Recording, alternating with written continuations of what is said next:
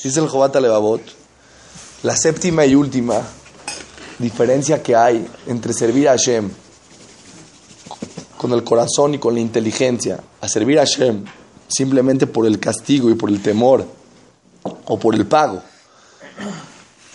Va a explicar el Jobat Levavot, pero quiero enfatizar que todo lo que hemos visto estos días es porque el Jobat Levavot va a desarrollar más adelante todas las herramientas para que el ser humano pueda acercarse a Boreolam por medio de la inteligencia y, y el corazón.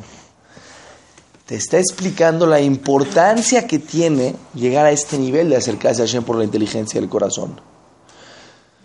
Él podría haber empezado a explicarte la grandeza que tiene la Torah por sí sola y cuidar la Torah y el pago que tiene la Torah por hacer una mitzvah y explicarte ciertas herramientas para que tú en tu corazón y en tu inteligencia puedas acercarte a Hashem profundamente y no nada más de una manera superficial. Pero a lo mejor tú vas a pensar, bueno, ¿qué más da? Al final de cuentas, cumplo. ¿Qué me importa cómo, Cumplo, ¿no? Es lo que Hashem quiere, lo estoy haciendo, se acabó. Dice, no. Es una diferencia muy grande cómo, cómo sirves a Hashem. Muy grande. Dice el Rabdón Segal, tú puedes ver a dos personas sentadas en una yeshiva, dos abrejim, o dos personas, dos balebati que van a estudiar Torah. Hacen tefilat chachrit, comen pachachrit, estudian Torah, hacen tefilá, todo igualito. Tú los ves y dices, a estas dos personas, a estos dos jajamim, dices, eh, mira, está bien, sirven a Shem iguales. Dice Rabdón Segal, hay una diferencia entre el cielo y la tierra. ¿Cómo diferencia? Yo lo veo, jajam tienen igual la barba, la kippah, se visten igual, rezan igual. No, tú no sabes uno en el corazón cómo se acerca a Hashem. Y el otro en el corazón cómo se acerca a Hashem. Puede ser que una persona que llega, se siente, estudia, está ya está seco. Y el otro llega, se siente, estudia y está contento, está disfrutando, está es otro nivel por completo. Él te viene a explicar cuál es la diferencia que hay entre servir a Hashem de una manera superficial y servir a Hashem de una manera profunda, para que después, cuando Él nos dé las herramientas, digamos nosotros, vale la pena, esto es un, vale la pena tenerlo, es oro. Esta séptima diferencia para mí es la más importante. Dice el Jobat Alevabot, cuando una persona sirve a Hashem simplemente por pago, porque quiere un pago, porque quiere hacer un negocio con Hashem, y, y lo digo porque muchos de nosotros, cuando servimos a Hashem, es negocio. Es negocio. Porque yo sé que existe Hashem, yo sé que Hashem hay un principio en la vida que si hago las cosas bien, me va a ir bien. Entonces estoy viendo en mi, mi, estoy viendo mi bienestar personal. ¿Me entiendes? Esto es un negocio con Hashem. Tú quieres Hashem, quieres este, te ven, tú qué, quieres, vas con una persona, quieres, yo, yo quiero tela, yo vendo tela. Tú quieres zapatos, yo te consigo zapatos. ¿Por qué? Me vas a pagar, voy a ganar, yo te hago lo que tú quieras. Igual con Hashem, Hashem, a ver, ¿qué hay que hacer aquí? A ver, Jajam, ¿cómo hay que hacerle aquí a esto? ¿Así? Ya, ya estoy, ya está bien contento Hashem, ya Hashem, echa la veraja Hashem, ahora sí ya. Venga la veraja del Shamaim. Eso, dice el Jobat Alevabot, cuando la persona sirve a Hashem como un negocio, que es una mitzvah y que Hashem le va a pagar mucho más de lo que a una persona que está en contra de Hashem, eso es obvio, no, hay duda. Una persona que da de acá o lo que haga bueno seguro que tiene una recompensa en el cielo porque Hashem está escrito que no deja de pagarle a ninguna persona ni por un pensamiento bueno. Dice la Gemara que Nebuchadnezzar, Nebuchadnezzar tuvo privilegio de ser rey él, su hijo y su nieto de todo el mundo, porque cuando él era, era empleado, era mensajero, le dieron una carta y la carta decía, para el rey de Israel, mi amigo, no sé qué, al final decía para, para el, el Dios de Israel. Dijo, ¿cómo al final? Fue con el escribano y le dijo, cámbialo. El Dios de Israel al principio.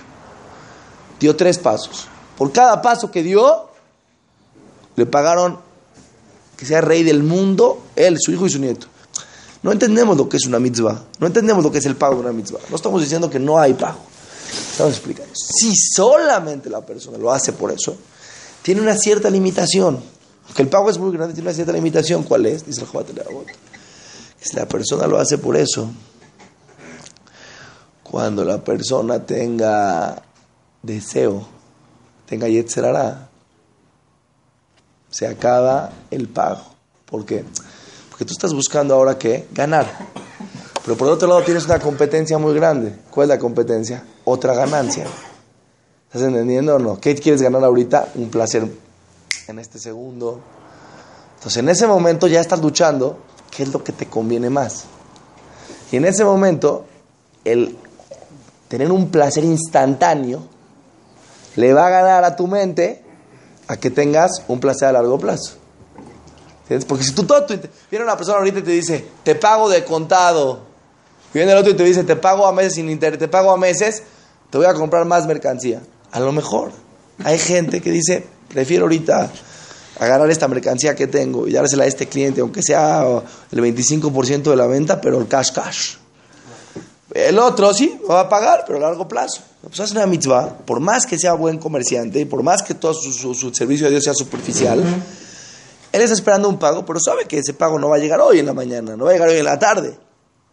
¿Me entiendes o no? La persona está en la cama acostadito en la mañana, no, no, está acostadito en la mañana, las cobijitas ricas, y de repente, de repente, viene el y te dice, ¿para qué vas a fila hoy? Te vas a, después vas a estar muy cansado todo el día. Aguántate un ratito así, acomódate, date la vueltita.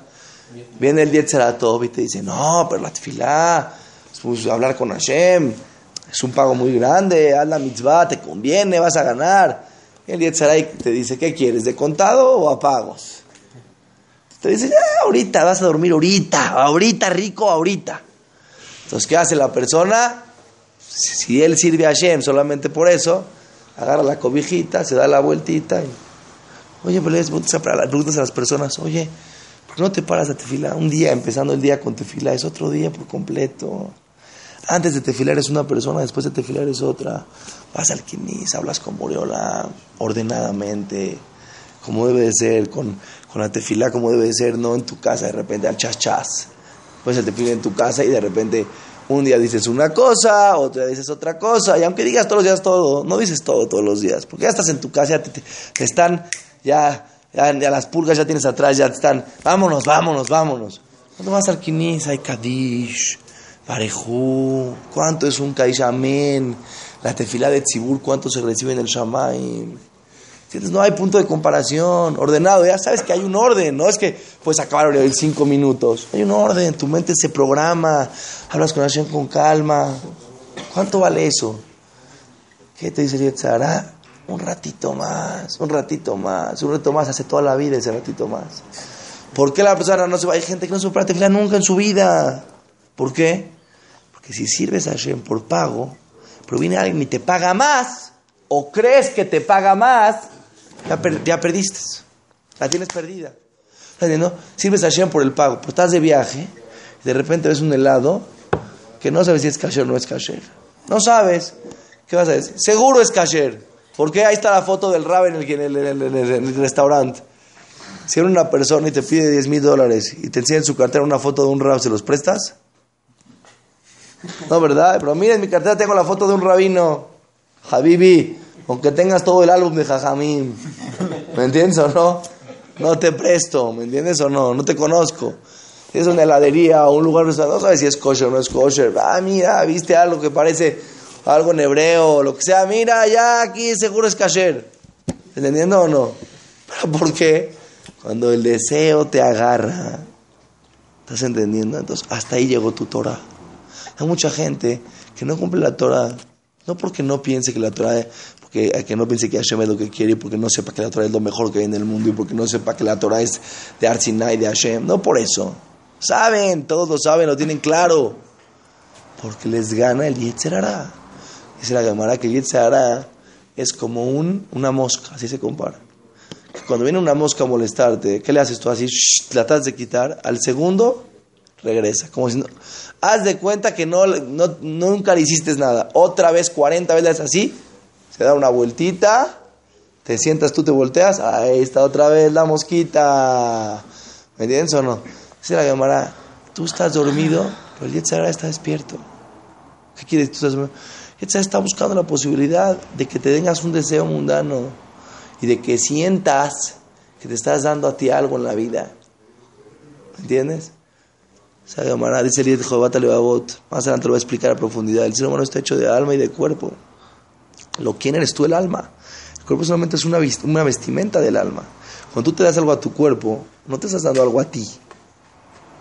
Lo que te das a tu cuerpo se va a quedar aquí abajo de la tierra. Solamente lo que te das a tu alma eres tú. Si una persona se da algún deseo mundano, piensa que está haciéndose algo a él. Un cigarrito, ay, qué rico cigarrito. Tienes razón, estás sintiendo placer. Pero no te estás dando algo a ti, le estás dando algo a tu cuerpo. Y no se va a quedar contigo eso, no es, no es algo que te vas a llevar para toda la eternidad. Ah, te convence, y te conviene, eh, te conviene. Pues cuando la persona sirve a Hashem, y vean, y vean esto, eh, solamente por conveniencia, aunque va a tener mucho pago por cada mitzvah que haga, eh, no hay que pensar, ah, como yo sirvo a Hashem por conveniencia, entonces mejor no, no lo sirvo. No, no, no, no, no, no. No te pierdas proporción. No hay que perder proporción de las cosas. Hacer una mitzvah aunque sea una mitzvah que no tienes la, mejor, eh, el mejor sentimiento en tu corazón y el mejor pensamiento y el nivel más elevado, no importa, es una mitzvah al final de cuentas, no, no te pierdas la realidad. Una mitzvah es una mitzvah al final de cuentas. ¿sí? Si Nebuchadnezzar por tres pasos que dio le pagaron eso, imagínense que es una mitzvah. Solamente que cuando la persona se conecta a Hashem como negocio, tiene el riesgo muy probable que en muchas mitzvot no las va a poder cumplir. ¿Pero por qué? el Yitzhara no lo va a dejar. Una persona, quiero cumplir Shabbat, ¿pero qué? Ah, pero es que me gusta el Shabbat ver el partido. No, no, no. Y, no, pues si quiero el pago, sí quiero, la verdad, sí, sí quiero, pero la verdad es que pues, el Yitzhara, ¿me entiendes? El partido, el partido, ¿me entiendes? Entonces, ¿qué pasa cuando la persona, este sábado hay partido, un partido importante, ¿no? Partido importante. Entonces, me dijo una persona, jajam, ¿se puede la tele? ¿No se puede la tele? Todo un sistema la persona va a hacer. Yo no digo, solamente lo que digo es, si tú vas a hacer negocios con Hashem, cuando venga el Yetzirah y te proponga un mejor negocio, hasta ahí llegó tu Torah. Ya, hasta ahí llegó tu Torah. ¿Por qué? Tienes un mejor negocio. Entonces tu mente va por el mejor negocio. No es que es mejor negocio ver un partido en Shabbat, Hazbe Shalom, Hashem. Lo que es Shabbat es la que usó el Shabbat, es lo, algo, lo más grande del mundo, la verajá de la persona. No algo más grande para la persona. Que mucha gente te dice, ah, quiero verajá. La Gemara dice, que en Jerusalén está escrito cómo se hacían ricos la gente que vivía en Babel, se llamará cuidando Shabbat. Cuidando Shabbat. Hutzaretz, cuidando Shabbat. Shabbat es, es, es que usa muy, muy fuerte. ¿Eh? La fuente de la bendición. Ahora una persona va, a va por un partido que ni gana, ni pierde, ni se emociona, ni yo cuando veo que la gente se emociona, pregunto, les voy a esto es interesante. ¿Por qué la gente se emociona cuando gana su equipo? Are, no es su equipo, no compraron una franquicia, digamos que no apostó tampoco en ese partido. ¿Me entiendes o no? ¿Qué? ¿Por qué él dice, mi equipo ganó y va al? Yo gané. Es algo interesantísimo. ¿Por qué? ¿Qué ganó? No estoy entendiendo. Si yo tengo una empresa en, eh, en, Estados Unidos que se hizo millonaria, yo llego aquí, ¡gané! ¿Cómo van a decir, Habibi? ¿Qué tienes tú que ver? No tienes ni el 0.000.0001 de la empresa. ¿Qué ganaste? Gané, gané, gané, ya vale el doble mi empresa. y aparte, de repente pierde su equipo llorando, llorando. Yo veo gente que llora, llora, avienta cosas en la casa, le grita a los jugadores, ¡Eh! ¿cómo? No sé qué. ¿Puedes explicar por qué? Te voy a explicar por qué. La persona escoge un equipo y su equipo gana, él se le sube su ego que él escogió bien. ¿Me entiendes? Que él es una persona que sabe escoger. Se siente importante. Cuando su equipo pierde, es como si le dices, mira, eres un tonto. No sabes escoger. Pierde su ego, su valor personal. Es una tontería. ¿Por qué? ¿Qué? ¿Por qué escogiste a ese equipo? Porque hiciste una, un estudio de mercado, analizaste a los jugadores, cuánto pesan, cuánto miden, cuál es el equipo que tiene mejor posibilidad. No. Pero cuando era chiquito, una vez tu papá te llevó a Miami, entonces ya le vas a Miami Dolphins. ¿Estás entendiendo o no? ¿Por qué? Porque ibas de vacaciones a Miami. Es mi equipo. ¿Estás entendiendo o no? No hiciste ningún estudio de mercado, ¿me entiendes? O no hiciste nada. Una vez tu papá te llevó chiquito a ver a la América, ya le vas a la América. Nadie sabe ni siquiera por qué le va a esos equipos, ¿me entiendes o no? Cuando era chiquito alguna vez vio, vio, pensó y vio a sus papás que su papá que le iba a ese equipo, a su tío, y dijo, es mi equipo, ¿me entiendes o no? Entonces, ¿qué quiero decir? Todo eso vale para quitar tu Shabbat. ¿Estás entendiendo? No? Si ganas, si pierdes, ¿qué más te da? ¿Te gusta en un partido? Está bien, velo, disfrútalo. pero en Shabbat Kodesh.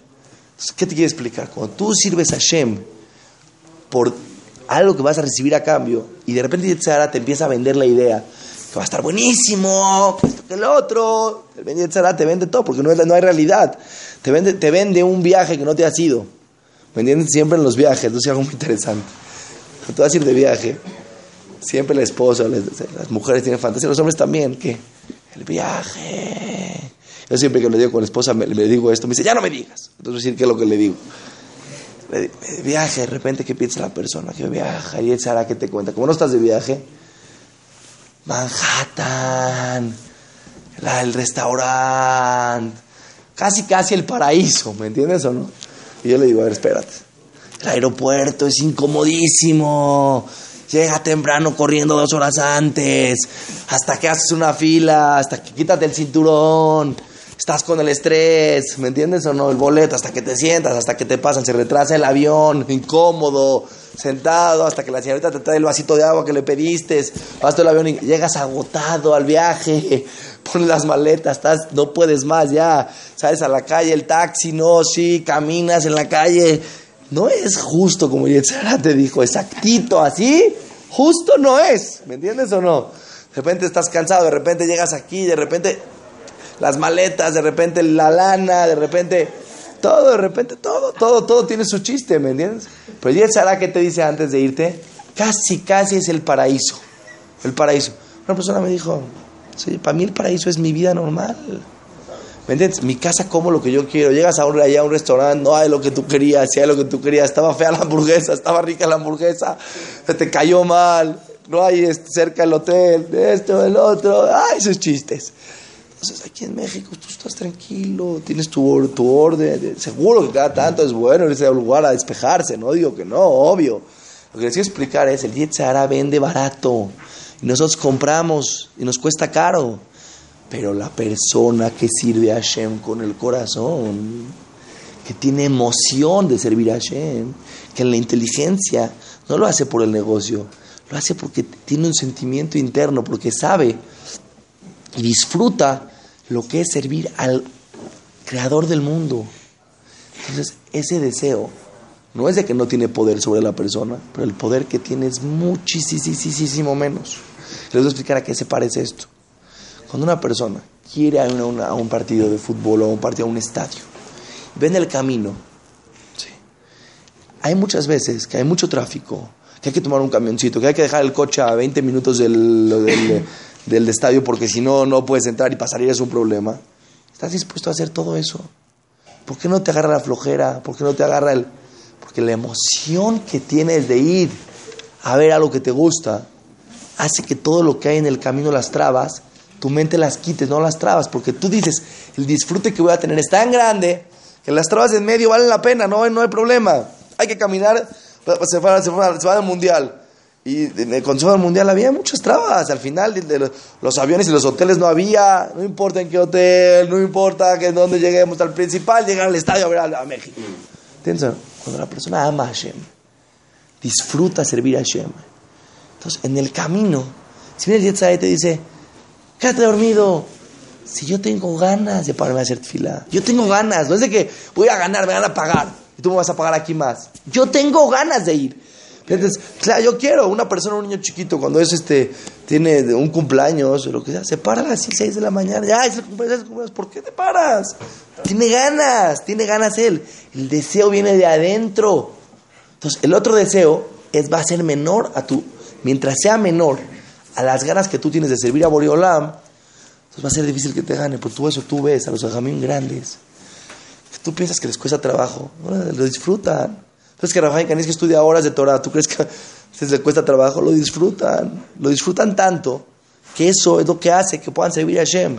Lo que es una tefilá, lo que es Shabbat, no les entra en la cabeza otras cosas, pero ¿por qué? No porque, como pensamos nosotros que somos un religioso que vive encarcelado caminando como una cárcel alrededor de él. No puedes voltear a la derecha, no puedes voltear a la izquierda. Camina, come kasher, respeta Shabbat. Papá, no, esta persona que vive así no aguanta el ritmo. La gente que realmente está cerca de Boriolam y cuida la Torah con ese cariño, con ese amor, lo disfruta, lo disfruta tanto cuando viene el día se hará a proponerle algo, no es de que no, no te puede convencer, claro que te puede convencer, pero es mucho menos la posibilidad que te, que te convenza, porque tú tienes emoción adentro.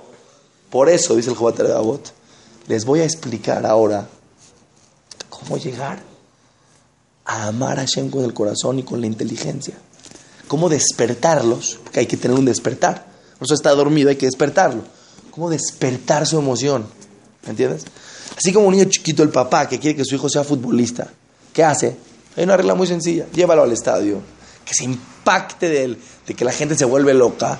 Llévalo a jugar fútbol, mételo en una escuela de fútbol, ponle el fútbol en tu casa todos los días. hay unas grandes posibilidades que el niño va a crecer con una gran afición. Es el Jobat esto no es fútbol. Pero yo les voy a enseñar cómo despertar su inteligencia y su corazón para acercarse a Hashem con cariño, con amor y para que disfrutemos la Torah. Seguimos el lunes.